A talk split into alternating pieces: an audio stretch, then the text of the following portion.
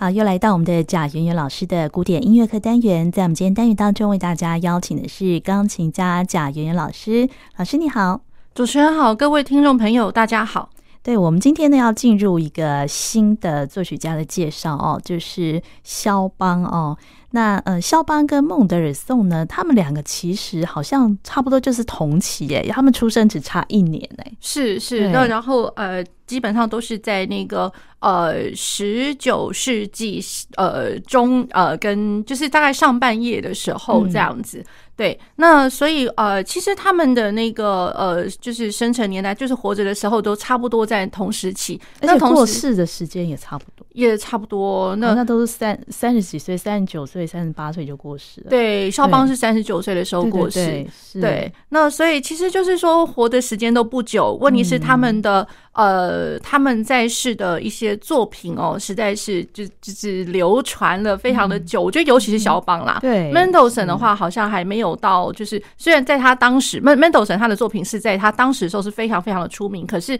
在以后世的人来看的话，有一点点就是可惜了一点，就是。好像大家却忽略了他他的那个才气，嗯，可是肖邦的话，他的这些作品却是名留万世的那种感觉。是。对。那然后在他呃同时期的话，其实还有像舒曼，然后李斯特这样子，嗯，所以还有这这些就是蛮厉害的音乐家，还有像 Kalkbrenner，那然后像早期一点点呃，还有还有像那个 Louis Spohr 这样这些这些艺术家，嗯，音乐家，其实他们都是在这个时期的，嗯，都是差不多同时期。对，所以就是说呃，一旦就就是提到，就是他们的作品，有的时候呢，也互相可以看看，就是说，哎，在这个作品里面，是不是呃有听到一些些他们有互相受到影响吗？或者说，哎，他们各自走出他们各自自己的路，这样子。嗯、对，那聊到肖邦呢，当然他的作品量非常的多哦。不过呢，我们今天第一集呢，还是先来谈一下他的一个生平。呃，对，嗯，好，那呃，肖邦哦，因为其实我我是这样想的，就是说，呃，大家现在。呃，正好应该是恭逢其盛，就是呃，因为像今年正好前一阵子刚结束的那个呃国际肖邦大赛，每五年一次哦。其实那个肖邦大赛其实是去年的时候就应该要开始的了。嗯，那呃，只是可惜因为疫情，呃，疫情正好是正严重的时候，所以就延到了今年。可是也因为多了一年，感觉上呃。我觉得这些呃年轻的音乐家们，就是说他们去比赛，然后他们的准备当然是更加的完善、更加充分。然后我们也看得到，就是今年特别呃，我觉我觉得蛮破例的，就是说让许多优秀音乐家就完全都晋级到了最后一轮这样子。对，那所以我会觉得，就是说，哎，比起以往来讲的话，我觉得今年真的是难能可贵这样子。嗯、就是说，老师觉得今年的竞争其实也蛮激烈，对不对？蛮激烈，而且我会觉得，就是说，每一位都非常非常非常的优秀。哦、对，我觉得各有各的好，所以你很难，我觉得真是难分轩輊这样子。嗯、对，好，其实刚才我们有稍微聊一点，要聊一点点嘛，就像比方说今年第一名跟第二名的特色，老师觉得是？呃，其实我会觉得，我我自己个人啦，因为我觉得每个人的主观意识都不一样，这样子。嗯、那我我个人是比较喜欢第二名的那一位，就是日本钢琴家坂田这样子。他的他的他的姓叫坂田。好，那然后大家如果说不太知道我讲的是哪一位的话，大家可以上那个呃肖邦的官网，或者说像呃他们今年呃因为都有实况转播的那个录影，然后 YouTube 都可以找得到。嗯对，那大家如果是看到那个呃一个日本钢琴家，那然后男生，那然后呢，有点像大叔的感觉，像大叔，对，那其实有点武士头那种感觉。其实他是他还不到三十岁，是不是？对对，因为其实大赛都会有一些年龄限制，就是你三十岁以后大概也不能来了。对对，所以其实他还蛮年轻的。那然后呃，虽然就是看起来一点点像大叔，其实老实说，我觉得他他以前他年轻的就也不是年轻，其实他还很年轻。他更早时期的时候，其实应该是蛮。呃，他也蛮帅的。我说实在，就是长头发，然后瘦瘦的，还蛮有一个艺术家的气息的那种感觉。对，大家如果说去翻他早早先一点点的一些录音，因为也是有出版的这样子。对，那然后我对他印象非常深刻是是在一个就是说一个 YouTube 的一个录影，那然后那是在讲说他波兰的这位老师，因为帮他庆生这样子，那波兰老师呃他正好就提及了这位日本的钢琴家这样子。对，那然后呃这位。呃，钢琴家他自己也有在另外一段访谈里面，他也说，其实他有那么一点点是要为了要刻意的增肥。哦，对，我会觉得就是，当然不是说不不不为了不完全为了说要去比肖邦比赛，可是他会觉得就是说，哎，他觉得这个时间点，他这个年纪也到，他觉得。应该来讲，他要呃真正飞到波兰去，然后真的设身处地，他呃生活在那边，然后呃可能也在那边呃呃找老师上课，那然后再过来呢，就是也有一些公开的演出，然后他希望能够设身处地在那个地方，然后去想想看当时的呃就是肖邦。呃，他他去多多认识肖邦啦，能够在他的生长地这样子哦，所以他是在为了准备比赛，所以到那个波兰去住了一段时间，这样子。他我记得没错，他应该是六年，住了六年，有有一阵子，有一阵子，对。那然后呢？好有心哦，对，然后再过来就是说公开的演出，然后他的演奏也慢慢慢慢潜移默化吧。我在想，那然后呢，也深受当地人的呃喜爱与接受这样子。对，那然后他会觉得就是说他的刻意增肥，一点点增肥。肥了，那是因为他觉得，哎、欸，有这样子的声音，他更能够呃完善的去演绎肖邦的呃作品的一些呃音色，跟他想要的，就音音色达到的话，他觉得那个风格其实也蛮容易可以就达到的这样子。哦，原来对，可以做到他想要做的，表达肖邦的一些想法。对，那然后哎、呃，就是。我我觉得他讲的也一方面也蛮好玩，他就说，哎，那他的容貌变成这个样子，他也希望就是说，因为呃，这这年头就是呃，钢琴家出色的何其多。他如果说大家是因为看到他这样子，然后去记得他，然后也去注意到他，那也不也也不，我觉得也可以这样来说，就是算是他的另外一个成功点吧。大家也因为这样子先看到他了之后，哎，特别去关注他，特别去注意到他的音乐。那不过我觉得这一点也真的是蛮切入我的心啊。因为我其实我当时真的是因为这样子，我想说，哎，怎么会有人就是外貌是这个样子的？然后就特别去看了他，特别去看了他之后呢，发现说，哎，他的东西我真的非常的喜欢。哦，老师是说他的音色很特别，是不是？呃，我喜欢他的音色，超级的甜美，然后又可以传得很远，又非常的歌唱，非常。当然他自己，我觉得那个歌唱性哦，一方面是。内化在钢琴家自己本身，对，你怎么样去歌唱，怎么样去演绎这个作曲家的东西，那你怎么样的想去歌唱，那你传出来，你表达出来的东西，它就会是这个样子。嗯，对，所以我会觉得就是说，呃，本身呃，这位日本钢琴家他自己本身存在他在他写意里面，他心里面的那个歌唱性就是那个样子。然后这样子的歌唱性是让我非常非常的喜爱的。哦，而且他的呃诠释的呃方法，其实我会觉得。觉得呃，就是说呃，不能说中规中矩，可是我觉得在那个大方向里面，是我非常可以接受，又有性格，可是又不会失失了规矩这样子。对，那。呃呃，当然就是说，大家主观意识上来讲的话，呃，评审们呢，呃，都投票一致投投了那个呃刘晓宇，就是第一名的。他是美籍华裔的钢琴家，呃，对，加拿大加拿大籍的，对对。那所以就是说，呃，他其实也是一个非常优秀、非常出色的一位新秀，这样子。那其实他早在很多很多年前，就是很多大赛都可以看得到他的身影了。对，那可是有可能有些呃，我觉得呢，就是评审的口味啦。对，那呃，评审们有没有去思考过？就是说，呃，我要拼出来，我我想要去找到的这一个最最最最最厉害，比如说我要选出来的这个第一名，他到底要代表了什么？这样子。对，那我觉得刘晓宇的出现哦，就是。呃，并不是他，并不是说他以前就默默无闻，或者说他以前就非常非常优秀。可是，呃，就是可能评审都会觉得，就是说，哎，会不会是一些比较新一点的处理方法，新一点的想法？对，那或许就是说，如果你是评审的话，那我们要的是呃非常守旧的，非常就是呃追寻到以前最最最早以前的那那个时代的风格，然后那个作曲家，我们呃好像。固定既有的一个想法，可能就是要长成那个样子，或者是说，我们应该因为现在是活在一个新的时代，任何的媒体啊什么都很发达，我们可以接触到的一些资讯都很发达了。对，那所以可能衍衍生出一些不同的一些诠释的想法。哎，所以就是说，很多人都评论说他有一些新的想法。我想要稍微了解他所谓的新的想法是什么。讲的比较具体的话，就是说他的表现方式是怎么样？我觉得有的时候可能呃。风格上面啦，就是说每个人想的，哎，我认为的这个曲类的这个风格，会不会就是呃，他想的风格会不会是跟我想的所一样的？又或者说，他跟我们呃普罗大众我们一般所熟知的一些既定的应该怎么去表现的，又有一些不一样的什么样的表现？这样子，对，我会觉得风格上面，那然后再来一些可能，呃，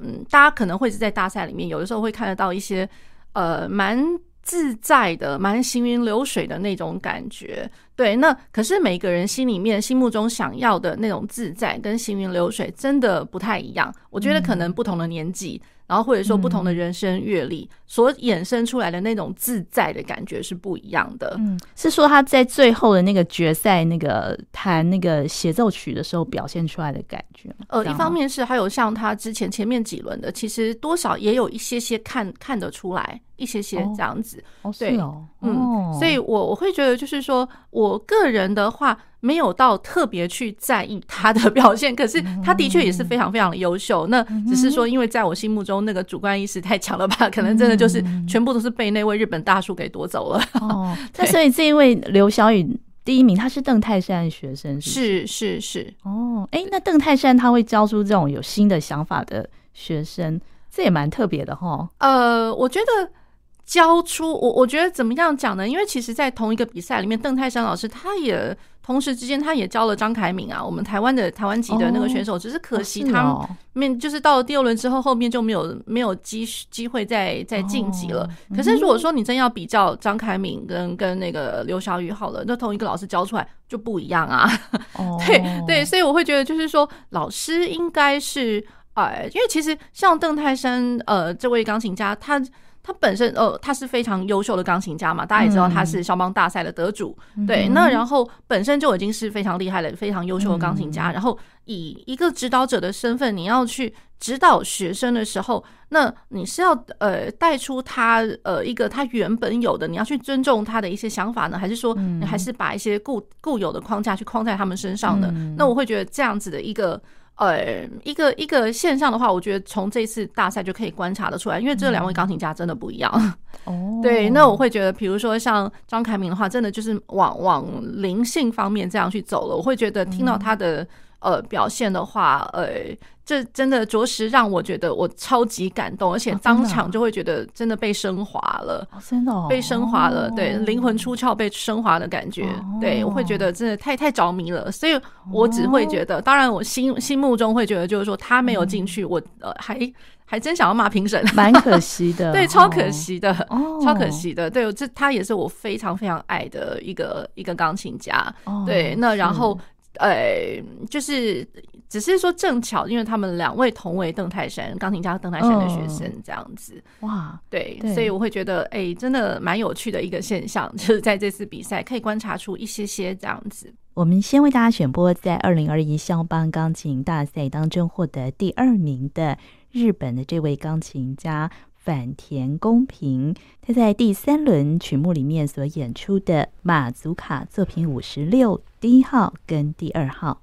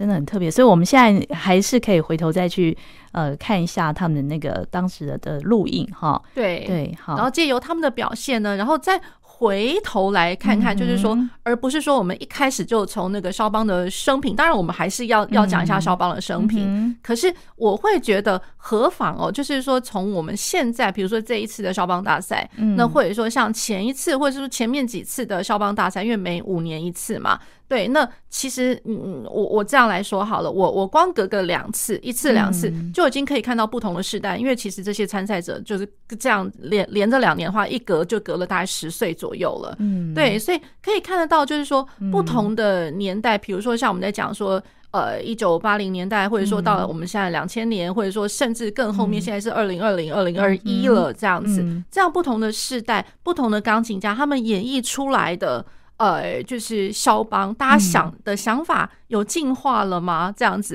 然后从这些呃钢琴家、优秀钢琴家的表现，再往回推去，就是说，哎，我们心里面所想的那个肖邦，哎，那是不是真的肖邦就就会是呃活在我们大家心里面，真的就是这个样子呢？嗯，对，所以我觉得这蛮有意思的。这样，对。那当然，肖邦的话，呃，因为他活他在世真的还蛮短的，很可惜。可是。他的那个才华是相当早的时候，他很小的时候就已经展露出来。那跟我们之前所介绍，比如说像早先我们知道的，比如说像莫扎特好了，或者说呃像 Schubert 或者像 Mendelssohn，其实都非常非常的早会，就是在他们很小的时候就已经展露光芒。嗯，对，那肖邦也是一样的。呃，这个肖邦钢琴大赛大概有几年的历史啊？哦，非常久了吧？非常久了哈。对，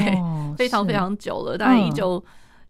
一九六零一九七零那个时候就已经有了那个，对啊，其实是在我我很小的时候，然后甚至在我再再早一辈的，再早一辈的，因为其实像我自己以前我师从的老师，他们也是都有有有去比过肖邦这样子。哦，对，他或者说他们的同同年的一些钢琴家们。对，那像我我哦这样来讲好了，那其实更早更早，因为其实也有一些钢琴家已就是过世了这样子。哦，对呀、啊，大家就知道，就其实这个都可以从那个官网上面去找得到一些资讯这样子。嗯、所以呃，肖邦的作品哦，真的是非常非常的经典哦，就是从这个肖邦钢琴大赛哦，有这么长的一个历史哦，那每一年每一次举办的时候，大家都是大家注目的一个焦点哦，就可以得知哦，他作品呢真的是深受喜爱哈。对，呃，肖邦。哦，我们这样来讲，他的生辰年代是一八一零一直到一八四九。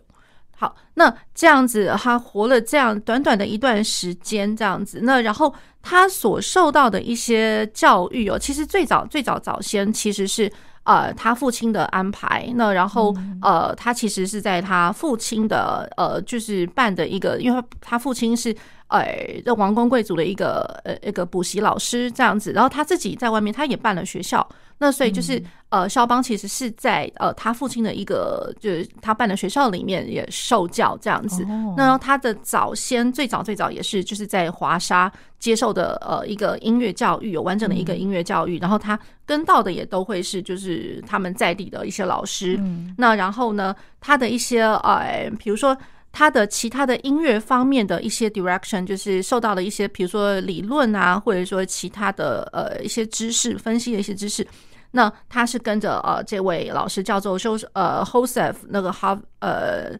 Harvard 呃 Elsner Elsner 这位这位音乐家这样子。嗯、然后呢，在呃肖邦的早期的时候，早先他其实。很小的时候，他就已经呃，就是演绎过，在他七岁的时候就已经演绎过一个当当时他们觉得哇，这个曲子真的是太难太难，而且是非常厉害的一个曲目。然后在肖邦他早先在七岁的时候就已经公开演出过这个曲子。哦，对，那所以呢，就是大家会觉得说哇，神童来着，天才钢琴家来着这样子。然后再过来就是说，在他的十五岁的时候，他的呃一些作品，比如说他的 Opus One，Opus One 是他的那个 Rondo 第一号 Rondo，嗯，对，他的虽然不是说。他的非常成熟时期的作品，可是已经是展露展露光芒，而且他的 Rondo 在那个时候就已经被呃出版了，这样子。就是他十五岁的时候发表他第一个作品。对，那然后再过来呢，哦、就是说，哎，就是在他呃 Opus One，然后他的 Opus Two，Opus Two 的话，其实我们早先在我们节目里面其实是有介绍过的。嗯其实是有介绍过，大家如果是记得那个 Mozart 的那个歌剧《唐乔望尼》Don Giovanni，是好，那 Don Giovanni，然后其实因为这样子的一个旋律，或者说里面的一些呃出名的一些一些比较具有特色的一些呃那个。呃，动机或是主题，嗯嗯、那呃，后代音乐家们也都很喜欢借由就是取取材自那个 Don Giovanni 这个这个题材，然后去发挥出他们各自各自自己心目中的一个 Don Giovanni 的一个、嗯、一个作品。那肖邦的话，当然他他的这个呃 Opus Two，他并不是叫做 Don Giovanni，、嗯、可是知道就是说从呃这一呃这个歌剧里面的你那冰冷的小手，嗯。来的那，所以就是从那个冰冷小手，它的那个主题当当滴答答答当这这这个主题，嗯，然后啊、呃，就是呃，肖邦他就把它演绎成一个就是钢琴与那个呃那个管弦乐。的一起合作的一一个一个作品，一个呃，它是一个连串的 variation 变奏曲。哦，是对。那所以了，就是说，呃，我觉得蛮有意思的，就是大家、嗯、大家所熟知的肖邦，可能都是聚焦在他的一些就是钢琴作品上面，嗯、殊不知其实。呃，那个肖邦他也写了一部分一点点啦，一部分就是说钢琴与器乐的合作的的的作品，也有钢琴与管弦乐的，除了除了那钢琴协奏曲之外，对。之外的这个作品，那所以 Opus Two 这个是一个蛮特别的、蛮特例的，而且在呃 Opus Two 大家如果是有机会去听听看的时候，就会发现，哎，我我觉得蛮有意思的，有听到的版本就是钢琴与管弦乐合作的，那也有钢琴自己。自己自己他自己 solo 的东西，所以就感感觉上好像我去掉了管弦乐团，从钢琴自己也可以活得很好那种感觉。哦，对对，所以我觉得蛮有意思。然后那那首曲子非常的灿烂，非常的厉害。对你那个技术上面没有没没有没有一等一的话，我觉得根本没有办法演奏这个作品。那很难想象那个 Opus Two 的这个作品，他是在他十五岁的时候，哇，非常非常了不起。太厉害，所以就是说，在非常早会的一个一个音乐家啦，这样很早就被发现了。嗯，好，那然后呢，再过来，肖邦他自己在年轻的时候，因为当然就是我呃完整的接受完教育之后，他当然也是想要出名，想要出头，在那个音乐界让大家看得到。所以当时音乐界的话，呃，其实。呃，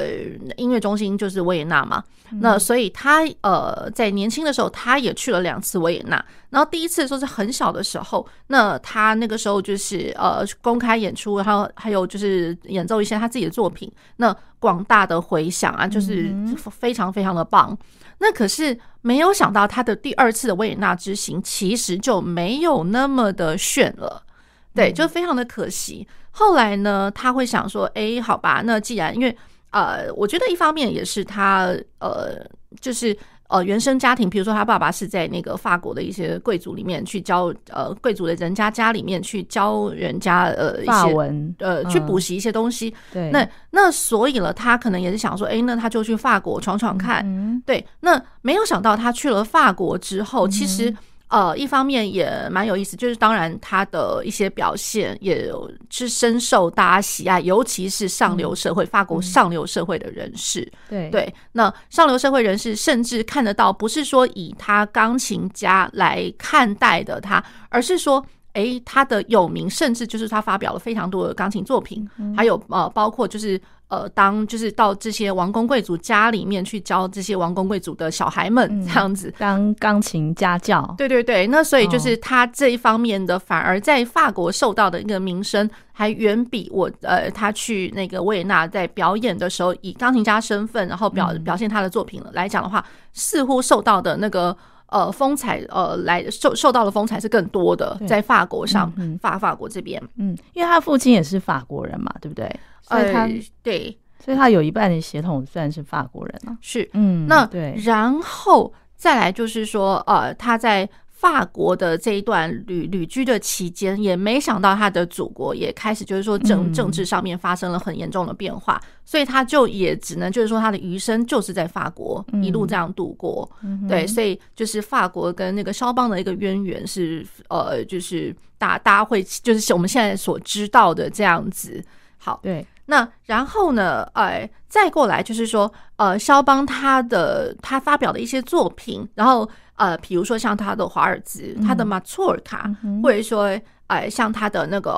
哦，二十四首的前奏曲，二十四首前奏曲，然后这这几样作品哦，大家如果是。知道的话，因为其实像我们一开始有提到，肖邦他跟那个舒曼，他其实是差不多同时期的。嗯、那舒曼他呃，其实他做了一个非常有意义的事情，就是说他有出版了那个新音乐杂志。哦，对，那所以新音乐杂志就是舒曼以一个呃音乐家，然后又是评论家或者呃的一个身份呢，他在这个杂志有的时候呢，他会写一些乐评。那有的时候他会呃也顺带的，就是跟呃当代的的音乐家们，或者说当代的，就是会看这 这份呃杂志的这个。呃，普罗大众们会介绍，就是说，哎，我现在我跟大家介绍这一位新秀，哦、对，所以有非常多的新秀都是从那个是新月杂志你就看得到的，哦、所以当然不外乎肖邦的，我刚刚介绍的，比如说呃，肖邦他的呃前奏曲，他的华尔兹，他的马祖尔卡等等，嗯、那然后舒曼也就是在那个新音乐杂志郑重的跟大家介绍了这位音乐家，哦、然后大家呃，他也这样讲，跟各位讲说，大家请看到我现在看到的这这一个星星。哦，他真的就是，呃，他说他的感觉就是是非常广泛的，然后我也非常的开心的，也非常骄傲的跟大家介绍，就是说，因为肖邦呢，他的这个作品里面，你可以看得到很灿烂的东西，可是更有更有甚者，就是他广大的一个诗意这样子，对。对，他的那个诗性，所以就是说，比较起同时期其他的音乐家们，那呃，舒曼他会觉得就是说，哎，肖邦的东西更值得大家去。去呃仔细去去看一看这样子。哦，所以在当时那么多的那个音乐家里面，他就可以崭露头角哦。是的，对，这也是原因之一。哦、对，嗯、对，所以这是非常非常呃特别的一件。那然后再过来，肖邦他在旅居法国的时候，当然他身边同时也有李斯特，那然后还有一些比如说像其他的呃朋友们，比如说包括白辽士，呃，或者是说贝利尼。啊、呃，然后还有 Mendelssohn、Paganini，然后还有 Healer，、嗯、就是那个就是文学家席勒。席勒，嗯、对。那然后还有包括比如说像那个什么海涅啊，或者说像呃一些就是说呃波兰的诗人啊之类的。嗯、对，还有包括呃画家，比如说那个呃 De La Cross 德拉克瓦，嗯、对，这是非常有名的一个画家，这样子。好，那然后借由呃李斯特的介绍，然后那个肖邦他在一八三七年的时候认识了我们现在呃知道的，我先把他的全名讲出来嘛，Madame Aurore Dudevant，然后。呃，大家会知道，就是一个非常有名的女性作家哦，oh. 就是她另外一个笔名，她的笔名才叫做乔治桑 （George Sand）。哦，oh. oh. 对，那其实她原本她的呃原名的就叫做 Madame Aurore Dudevant。嗯，好，那所以了，呃，肖邦在呃那个李斯特的介绍之后，他们呃他跟乔治桑两位其实就呃发展出一段大大概持续了大概十年左右哦，就是。嗯，深受世人的，就是大家会觉得，就是说，好像不是那么的看好他们两位在一起哦。嗯，那然后呃，加上我会觉得，就是说，两位其实各自之间，我觉得是惺惺相惜，一方面又是呃互相的，我觉得才气上面啦，所以多多少少有的时候，嗯，他们的磨合上面仍然是会有一些些问题，更尤其就是说。呃，当那个呃，肖邦他发现了，他就是说他呃得了支气管炎，嗯，那所以他需要在那个岛上，就是他们要移居到那个马约卡岛上面，那所以就是说，呃，乔治桑要跟肖邦一起移居到这个岛上，那可是那个岛上没有想到那个居住的环境，还有他们生活上可能一些窘迫啊，种种的。导致了就是肖邦越就是就是第一个活的可能不是那么的，就就是他身体状况啦，嗯，每况愈下，嗯哼，每况愈下，他会觉得就是说我是来这边休养，怎么好像没想到怎么还会这个样子，病情更加严重，更加严重了。哦，那也可是我觉得人在病痛中，有时候多多少少就是会跟跟你身边的人会有一点就是摩擦，嗯，对。那当这个摩擦变大了之后，那就可能就是裂缝就一一样样跑出来了。嗯对，可是呢，哎，就是当呃，肖邦他会觉得，就是说，好吧，那我再到别的地方去好了。就到别的地方去的时候，反而被人家讲，就是我们现在所谓的隔离。对，因为他他支气管炎好像慢慢慢就就变成是一个呃肺结核还是什么的。那在结核病在当当时的医疗状况来讲的话，其实是蛮可蛮可怕。那所以就是大家会觉得说，我干脆把你就关在这边好了。嗯，那所以他当然他也会觉得怎么这么郁闷啊，这样子。嗯，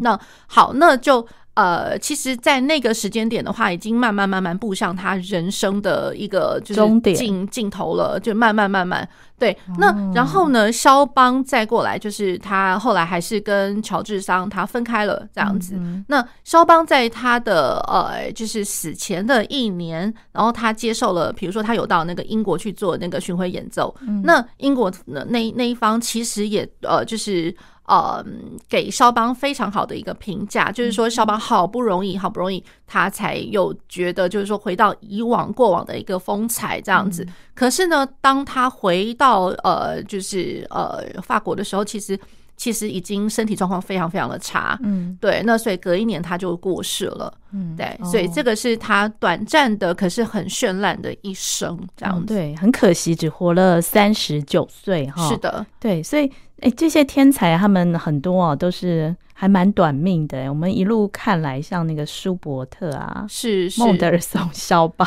对，嗯，是，就蛮可惜的，蛮可惜的。唯一我们大概知道的活得比较久是布拉姆斯吧？哦，布拉姆斯，然后李斯特也算久的。哦，对，那他们就一路就是一直到那个十呃，就是十九世纪末这样子。对，所以就 就蛮蛮。蛮我我觉得蛮有意思的一个一个现象啦，对，对，那一方面有可能就是说他们，我觉得这在在都是一个生活环境，或者说他们的经济上面多多少少会有一些窘迫，嗯，那然后当时就是说我感觉在那个时候真的你生病生不得的呀，对，那也而且那个时候的医疗环境真的很很很不好哦，那个肺结核应该就是十九世纪很可怕的一种那那个不治之症啦，对。对对，所以就是大家可能闻之色变之类的，又或者说我可能是用了一些不太适当的方法，以为在当时是觉得是 OK 的，可是没有想到就是说他可能也因为如此，可能因为如此的隔离或者怎么样，然后就没有得到更好的一个治疗，对，所以就就也因为一些病，然后就就这样过世。我觉得一些音乐家们就。很可惜的啦，我会觉得，所以只能这样惋惜，就是说在那个时候真的生不得病啊。对，是，嗯，不过他留下的作品真的是数量还非常多的，非常非常的多。哦、那我们后续也会跟听众朋友们介绍一下，就是说肖邦，哎，他做了什么样子的一些作品，这样子，嗯、或者说他的作品上面有什么样子的一些风格。嗯，好，那我们今天呢就分享到这边，也非常谢谢贾元老师，谢谢主持人，谢谢各位听众朋友。节目继续呢，就为大家选播在这一次的二零二一肖邦国际钢琴大赛夺得第一名的加拿大籍的华裔钢琴家刘晓宇，他在决赛所演出的肖邦第二号钢琴协奏曲的第一乐章。